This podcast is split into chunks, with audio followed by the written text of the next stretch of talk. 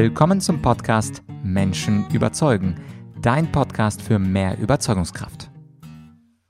Mein Name ist Vladyachenko und heute geht es um guten Journalismus. Ich bin sicher, auch du hast einen oder mehrere Journalisten, auf deren Artikel du mit Spannung wartest, egal welche Zeitung, wenn deren Name unter dem Titel erscheint, dann musst du diesen Artikel lesen. Und genau so ein Journalist ist heute zu Gast bei mir bei Menschen überzeugen. Sein Name ist Josef Joffe. Er ist seit 2000 Herausgeber der Wochenzeitung Die Zeit und mit ihm und mit seiner Zeitung verknüpfe ich ganz ganz viele schöne Erfahrungen aus meinem studentischen Leben. Und zwar habe ich ja die Rhetorik und Argumentation gelernt beim Debattieren und das Debattieren wurde gefördert durch diese Wochenzeitung Die Zeit und die Debatten hießen damals Zeitdebatten, wo ich gegen andere debattiert habe zu allen möglichen Themen. Das war mein absolutes Lieblingshobby. Und heute, große Ehre für mich und große Freude, hat dieser Josef Joffe zugesagt und ich spreche mit ihm darüber, was eigentlich guten Journalismus ausmacht. Also wie denkt ein guter Journalist? Äh, wie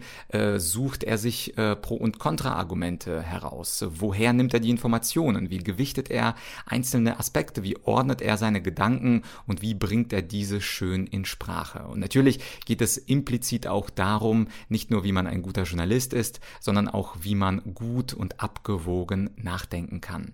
Und dann reden wir auch über ein aktuelles Thema, wo auch äh, eine große Herausforderung Herausforderung besteht, es richtig einzuordnen in seinem Kopf, nämlich über die Ukraine-Krise beziehungsweise über den Ukraine-Krieg. Er hat auch hier einen Artikel geschrieben 2014, an den ich mich noch immer erinnere. Der hieß damals die Russland-Versteher und damals hat er Putin wie folgt zitiert in diesem Artikel. Die Krim ist jetzt offiziell russisch, den Rest der Ukraine, sagte Putin, brauchen wir nicht. Und dann fragte Josef Joffe, ob das Trauma damit, also mit der Einverleibung der Krim, geheilt ist. Fragezeichen. Und offensichtlich ist das Trauma, das russische, das imperiale Trauma nicht geheilt, sonst würde äh, Putin jetzt nicht äh, die halbe Ukraine besetzen wollen, möglicherweise auch die ganze Ukraine. Insofern sprechen wir auch mal das Theoretische, was wir am Anfang besprechen aus journalistischer Sicht, auch ganz praktisch in der Anwendung beim Thema Ukraine-Krieg. Und äh, nochmal ein letzter Hinweis, bevor es losgeht. Ich äh, bin ja aus der Ukraine mit zehn Jahren nach Deutschland gekommen. Und insofern wird dich äh, nicht wundern, dass ich bei diesem Thema eine ganz besondere Meinung habe und äh, viele Interviews und viele Videos äh, und viele Spuren und Informationen findest du auf meinem YouTube-Kanal. Und dieser YouTube-Kanal heißt Argumentorik, Menschen überzeugen mit Vlad. Also nicht alles poste ich auch auf dem Podcast, sondern wenn dich meine persönliche Meinung interessiert und auch ein paar Interviews, wo ich interviewt wurde, dann findest du viel mehr zu diesem Krieg von mir auf YouTube Argumentorik Menschen überzeugen mit Vlad. Aber jetzt genug des Vorworts. Josef Joffe, mein journalistischer Held, jetzt im Interview. Wie denkt eigentlich ein guter Journalist und was können wir beide davon lernen für unseren Nachrichtenkonsum?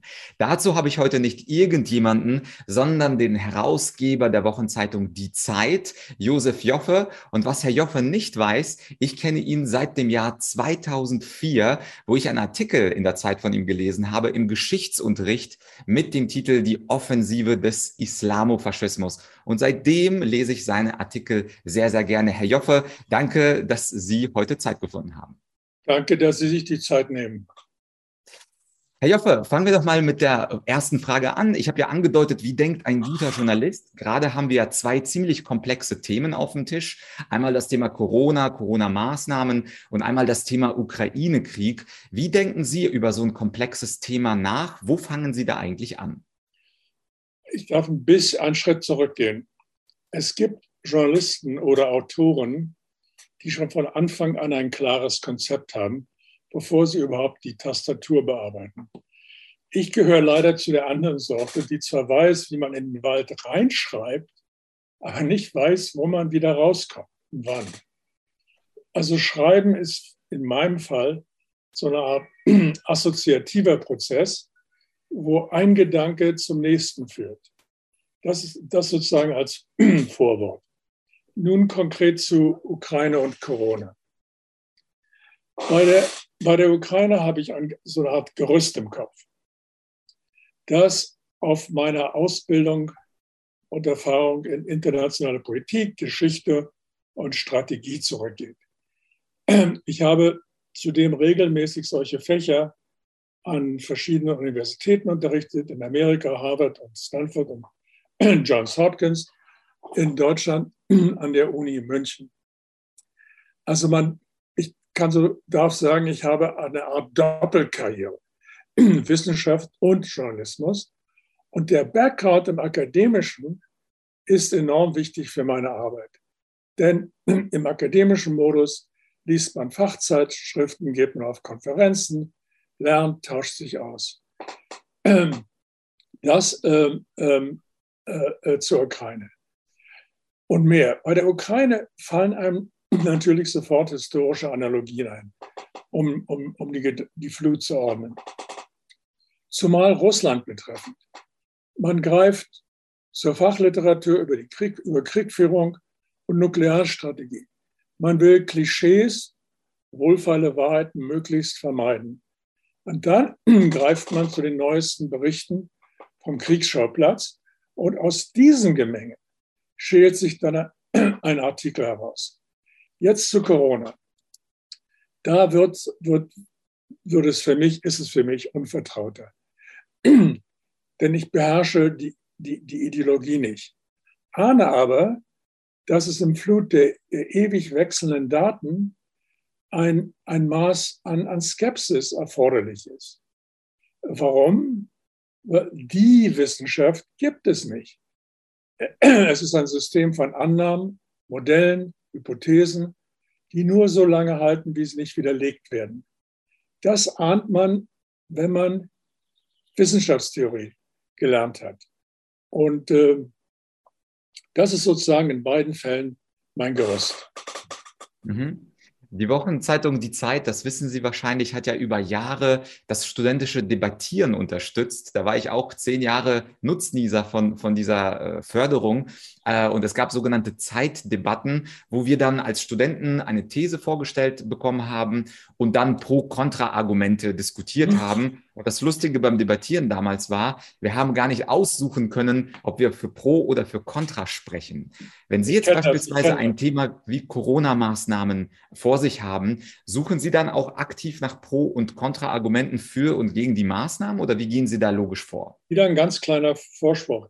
Bin ein großer Anhänger dieser angelsächsischen Sitte, der Debate, die wir, die die Kinder dort schon praktisch in der Mittelschule, also in in der achten, neunten Kla in der achten Klasse lernen.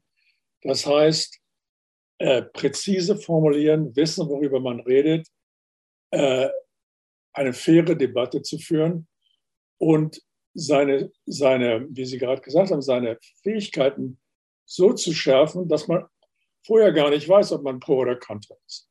Also ich finde, das sollten wir an deutschen Schulen auch machen. Nun, ähm, zu Ihrer Frage, suchen Sie nach Pro und Kontraargumenten. Das muss natürlich so sein. Äh, ein altes Motto im Journalismus besagt, macht die Gegenseite stark. Äh, erst dann die Widerrede.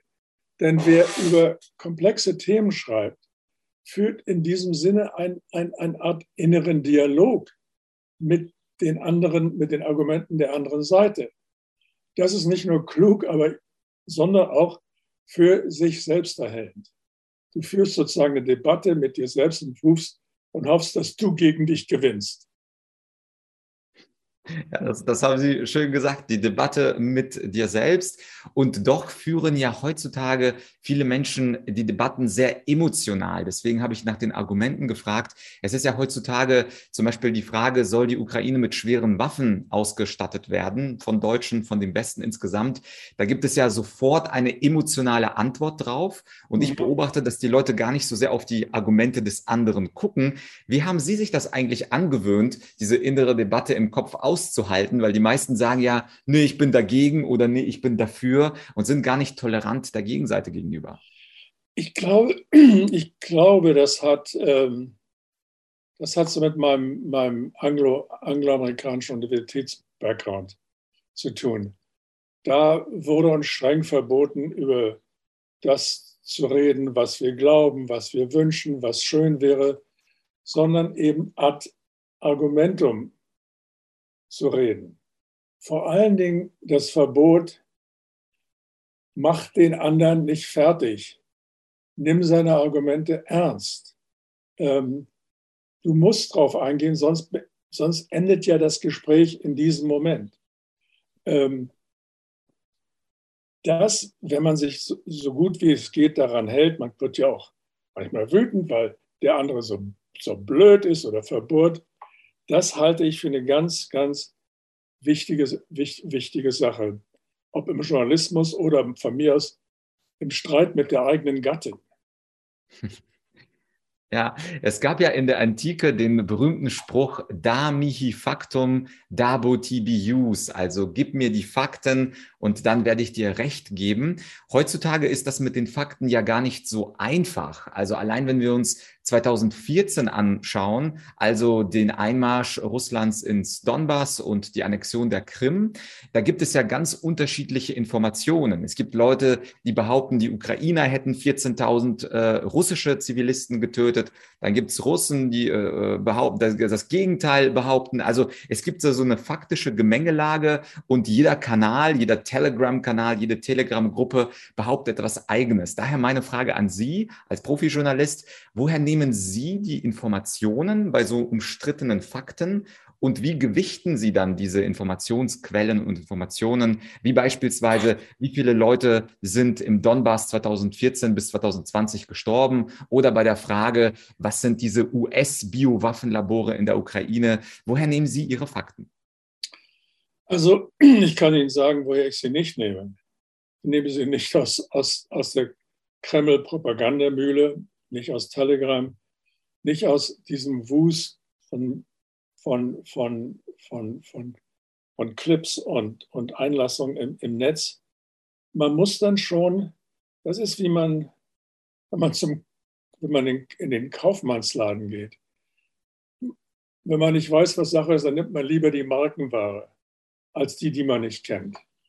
Und du guckst dir diesen Wust an und wiegst ab und erkennst manchmal sofort die Absurditäten, zumal wenn du weißt, was die Quelle ist. Sagen wir mal so, die New York Times oder FAZ oder Zeit ist von vornherein glaubwürdiger als Russia Today oder Sputnik. Ich weiß, dass das Staats, staatliche Agenturen sind, die äh, Agitprop machen für ihre Regierung.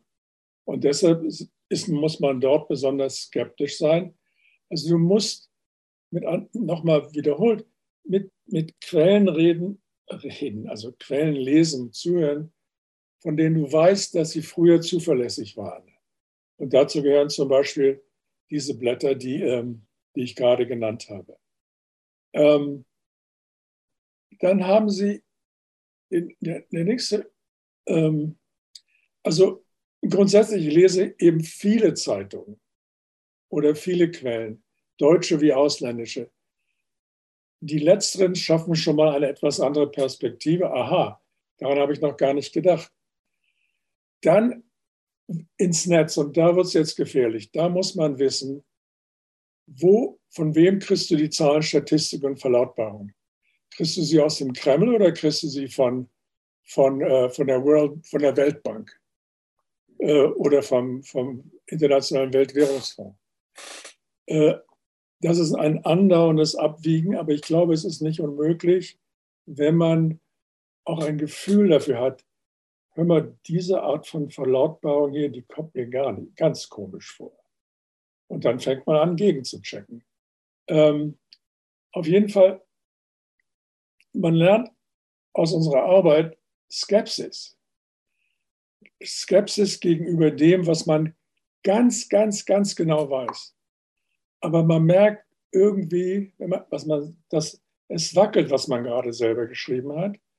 Und wenn man dieses Gefühl hat, dann hält man inne und fängt an, Fakten, Daten und Zitate zu checken, die man gerade sozusagen en passant benutzt hat. Ich will da mal das wiederholen. Das muss man im Gefühl haben. Man muss so ein Gefühl haben, hey, das wackelt, das wackelt, ich, ich check das lieber nochmal. Äh, und wenn ich, nehmen wir an, wir haben in, einer, in einem Tabloid etwas gelesen, dann erst recht.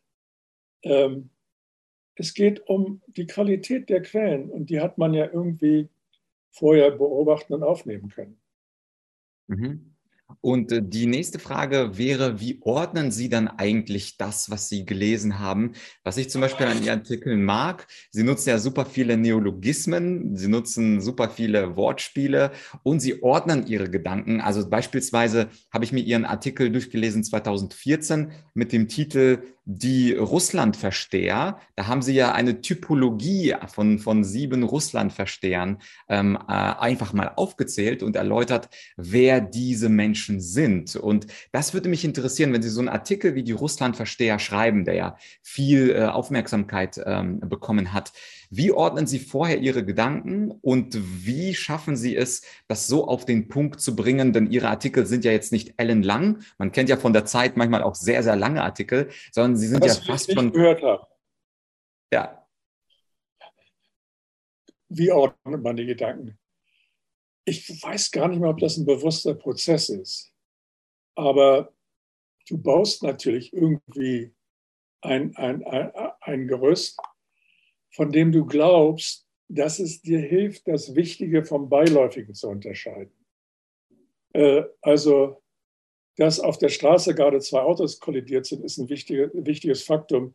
Dass nebenher auch noch der Hund gebellt hat, ist in diesem Fall nicht, nicht interessant, obwohl er sich vielleicht über den, den, den, den, äh, den, den Zusammenprall aufregt. Also, ich versuche zu sagen, man muss das Wichtige vom Beiläufigen unterscheiden, den Kern von der Girlande. Man darf sich nicht in den Einzelheiten verstricken, denn die Einzelheiten sind grenzenlos. Sondern wie Sie sagten, man muss, man muss das irgendwie gewichten.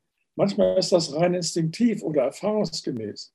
Nehmen wir mal, nehmen wir mal jetzt das Beispiel Ukraine. Es hilft da immerhin über Waffensysteme und Munitionsvorräte nachzudenken. Da muss man schon fit sein. Gleichzeitig darfst du den Leser nicht überwältigen mit deinem Fachwissen. Dann verlierst du ihn. Du musst also Prioritäten setzen und sozusagen das Wichtigste zuerst. Was ist die Einschätzung? Wieso ist die Frontlage so oder so? Das ist, wenn ich das mal so sagen darf, wie in, wie in der Musik. Da fragt man sich, was ist das Hauptthema? Was sind die Variationen?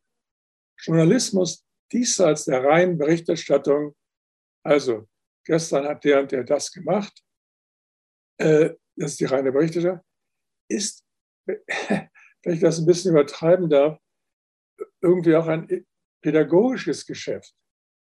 Also wie den Wust der Fakten ordnen, wenn man mein, wenn man ähm, damit meine Analysen den Mehrwert liefern, die nicht so klar in der, in der, in der Materie stecken. Ich, ich benutze mal ein, Beispiel aus der, aus, der, aus, aus der Uni. In meinem allerersten Seminar äh, hatte ich nach drei, drei Treffen das Gefühl, ich komme da nicht weiter. Und dann fragte ich einen alten Hasen. Da sagt er, ich weiß genau, was sein Problem ist. Du willst ihnen alles erzählen, was du weißt. Das geht weder im Seminar noch in der Zeitung. Und deshalb eben das Gerüst, wo du aus Erfahrung oder Instinkt weißt, wie du oder glaubst zu wissen, wie man die Dinge gewichtet. Mhm. Ja, vielen Dank für den Vergleich auch mit der Musik. Den mochte ich sehr. Es gibt ja ein Hauptthema und dann Variationen, ob das jetzt bei Bach ist, bei Chopin. Ich glaube, damit können viele von uns was anfangen. Und wie ist es eigentlich für den Normalmensch? Weil nicht alle von uns haben wie Sie an der Universität Harvard ihren PhD-Abschluss in Politikwissenschaften gemacht und haben jetzt eine super lange Erfahrung als Journalist, Chefredakteur, Herausgeber und was Sie nicht alles äh, gemacht haben. Wenn ich jetzt als Normalleser beispielsweise mich der Frage widme, soll die Ukraine mit schwereren Waffen beliefert werden, dann liest der Normalwähler oder beispielsweise auch auf diesem Kanal Menschen überzeugen, gibt es dann Menschen wie Ruprecht Polenz, den Sie 100 Prozent sehr gut kennen, der beispielsweise sich sehr stark gemacht hat dafür, dass die Ukraine die volle Unterstützung mit schweren Waffen bekommt, damit man den Aggressor da rausschmeißt. Aber es gibt auch Leute wie Daniele Ganser aus der Schweiz, die sagen, na, man muss äh, verstehen, dass Putin sich provoziert fühlt und man muss verstehen, äh, wie äh, diese ganze NATO-Osterweiterung auf diesen Konflikt ähm, ausgewirkt hat. Und John Mersheimer, den Sie sicherlich auch äh, kennen aus der äh, University of Chicago, äh, geht ja in eine ähnliche Richtung. Also das Verständnis für Russland und für die Aggression von Putin. Und wenn ich jetzt so ein Normalbürger bin, also sozusagen nicht mit Ihrer Erfahrung und auch nicht mit der Erfahrung eines Politologen, wie kann ich denn beispielsweise bei dieser Frage für mich eine Entscheidung treffen. Da gibt es eine eloquente Argumentation für schwere Waffen von Ruprecht Polenz. Da gibt es eine eloquente äh, Argumentation gegen schwere Waffen, beispielsweise der offene Brief äh, im Emma, den ja ein paar Intellektuelle unterzeichnet haben. Wie kann ein Normalmensch jetzt zwischen diesen beiden äh, Thesen äh, eine Entscheidung treffen? Was würden Sie da sagen? Also ich glaube, um jetzt mal kurz bei Emma anzufangen, ich glaube, dass der, Normal, der Normalleser, der mag zwar kein Professor, Doktor sein. Muss er auch nicht. Aber er hat doch sozusagen, er hat doch seine, seine, seine Gedanken beieinander. Und wenn du dann jemand sagst, äh, wenn du dann predigst, keine Waffen, die sollen sich nicht verteidigen, die sollen sich, äh, die sollen sich ergeben, da ist ja die normale, die Reaktion eines normalen Menschen ist was? Die sollen, die sollen sich ergeben einem Aggressor, der ihnen unsägliches Leid antut, während wir hier noch reden, äh, Hospitäler äh, zerbombt, Menschen auf der Flucht bombardiert. Da ist doch sozusagen Otto Normalverbraucher hat doch einen Instinkt. Der, der muss, der weiß doch, hier, hier ist irgendwas sehr Unrechtes und sehr, sehr, äh, sehr Gemeines im Spiel. Und dazu muss er nicht wissen, wie weit eine 155 Millimeter Haubitze reichen kann. Ähm, die, und er denkt sozusagen spontan in, in uralten moralischen Kategorien. Die kann man ihm nicht dadurch ausreden, dass wir die russische Propaganda übernehmen und sagen, das Opfer ist schuld. Das Opfer wollte irgendwann mal in, in, in, in, in, in die EU. Ähm, das geht nicht. Das, jeder, jeder Aggressor hat immer dem Opfer die Schuld zugeschoben. Und das spürt äh, der, der, der Mann in der Straße oder die Frau in der Straße. Und deshalb sieht man auch an den Meinungsumfragen, dass diese, also eine Art von Pseudomoral auf der anderen Seite äh, beschreiben würde, dass die nicht greift. Sie, sie, sie entspricht nicht unserem moralischen Gefühl. Ähm, so, habe ich die Frage beantwortet oder ja, ich, ich fand, Herr Joffe, die Antwort war super. Äh, erlauben Sie mir einen kurzen ähm, Einwand als Teufelsadvokat klar, in diesem klar. Interview.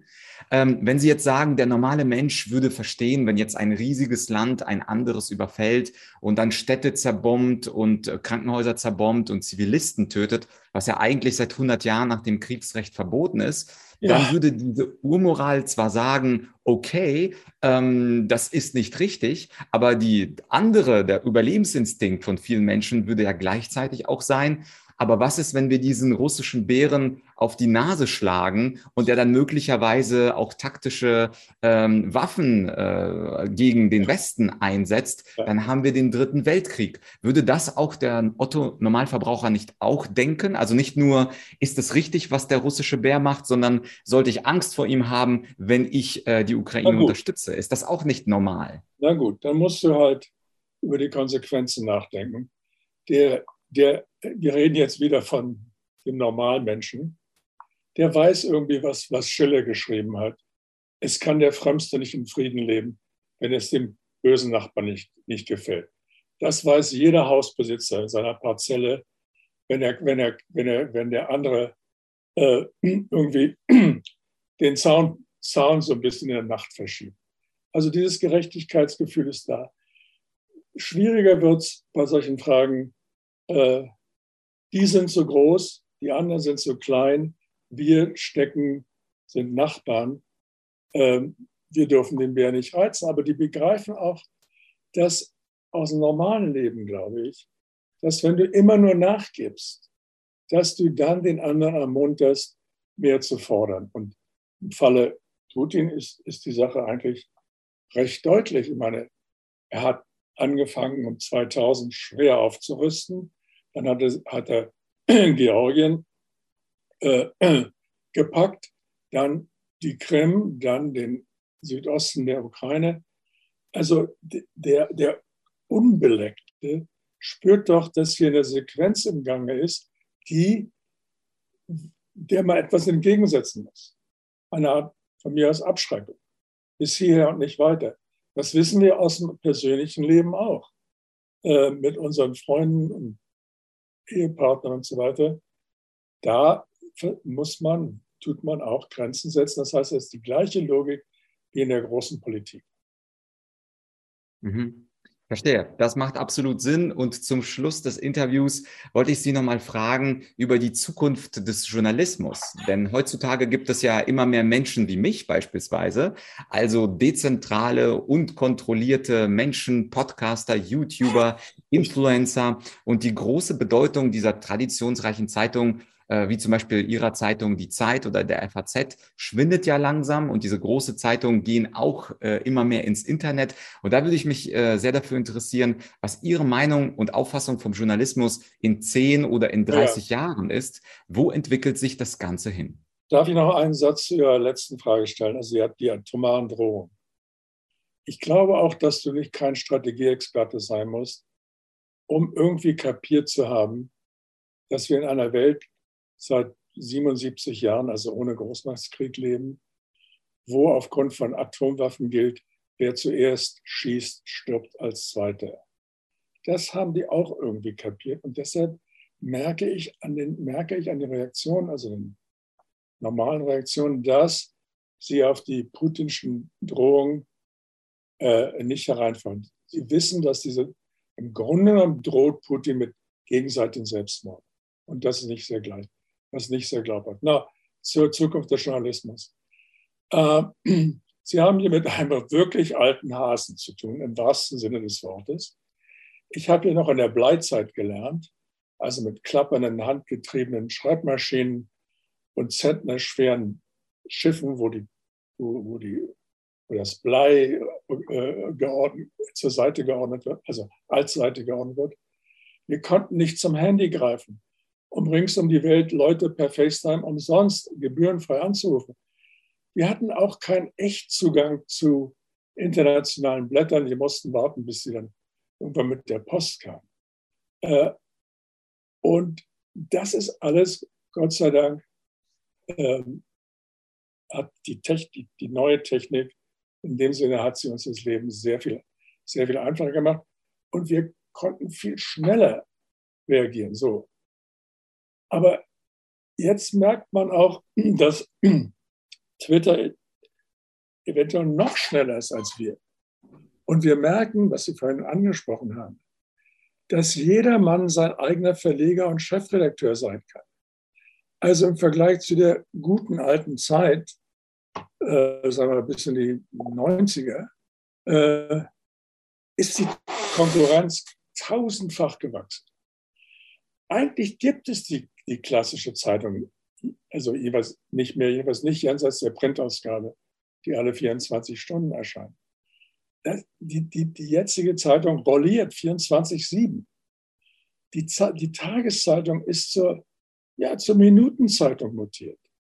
Da bleibt nicht mehr allzu viel Zeit für, Nachdenken und Nachschlagen. Und das ist die Schattenseite der, der, der, der, der, der, der technologischen Reduktion. Äh, noch ein Punkt. Früher bestand unser Handwerkszeug aus Block und Bleistift. Heute müssen wir die ganze technologische Klaviatur bedienen. Kamera, Schnitt, Netzrecherche, äh, wo, wo stündlich neue Quellen entstehen. Ist das gut oder ist es schlecht? Gut, nochmal, weil das Tempo im Vergleich zu früheren, eher gemächlichen Zeiten gestiegen ist. Schlecht, weil in dieser braven neuen Welt die Flut so schwer zu zähmen ist. Jetzt kommt die wirklich gute Nachricht. Der professionelle Journalismus wird nie aussterben. Das Medium mag sich ändern, vom Papier zu, zu, zu, zu zum, zum Bildschirm. Aber den, den wird es nie geben. Im Gegenteil, ich glaube sogar, dass unser eins noch wichtiger, wenn man so will, geworden ist. Denn die, die, der Bedarf nach Gewichtung und Einordnung und, und, und Sinn herstellen, ob, ob elektronisch oder im Print, steigt mit, mit, der, mit der Sinnflut der, der Bits und Bytes. Und nochmal, deshalb sind die Profis genau deswegen wichtiger als je zuvor. Sie müssen Sinn in das Überangebot von Informationen bringen. Sozusagen wie im Märchen das Gute ins Töpfchen, das Schlechte ins Kröpfchen. Und grundsätzlich kann ich ja nur sagen, die Methoden ändern sich, die Plattformen ändern sich, aber ich finde, dass für mich ist der Journalismus ist und bleibt das faszinierendste Gewerbe überhaupt. Aber das mag berufliche, berufliches Vorteil sein. Das könnte sein, Herr Joffe. Und zum Schluss, Sie sind ja Herausgeber der Zeit. Wenn jemand die Zeit noch nie gelesen hat, beziehungsweise vielleicht nur vom Hörensagen kennt, ich bin sicher, Sie haben nichts äh, dagegen, am Ende unseres Interviews einen kleinen Appell zu machen, warum man eigentlich ausgerechnet aus dem Wust vieler Wochenzeitungen, Tageszeitungen, Magazine, dass man die Zeit zumindest mal ausprobiert zu lesen. Aber gibt es dafür einen guten Grund, Herr Joffe? Sie wollen mir jetzt äh, umsonst Reklame ermöglichen. Also Punkt eins, ähm, vor 20, 30 Jahren gab es noch fast ein Dutzend von Wochenzeitschriften, Zeitungen, deren Namen Sie kaum mehr kennen. Also die Woche oder Publik oder Sonntagsblatt. Also als reine Sonntagszeitung, also Wochenzeitung, ist nur die Zeit übrig geblieben. Jetzt werden Sie mich fragen, wieso? Ich denke, also es gibt immer Marktführer und die bleiben. Es gibt, wird immer einen Spiegel geben, obwohl verschiedene Versuche äh, gestartet worden sind. Ähm, aber ich denke, dass gerade für unsere heutige Zeit, wir haben ja von, von, der, von der Flut, vom Überangebot geredet, so ein, so ein Blatt, das ordnet, vereint, dir sagt, das ist wichtig, das bringen wir, was nicht so wichtig ist, bringen wir nicht. Und ähm, ich zitiere jetzt mal den, den, den, den früheren Chefredakteur vom Economist. Unsere Idee ist, hinterher, nachdem er es gelesen hat, den Leser ein wenig klüger zu machen. Und das, finde ich, ist ein, ein, ein feines Motto. Und deshalb nehme ich an, kaufen die Leute die, die, die, die Zeitung.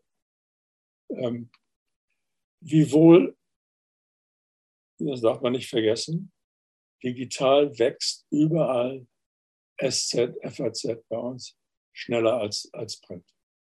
Mhm. Also die Plattform ja. wird sich ändern. Qualität ist immer noch entscheidend.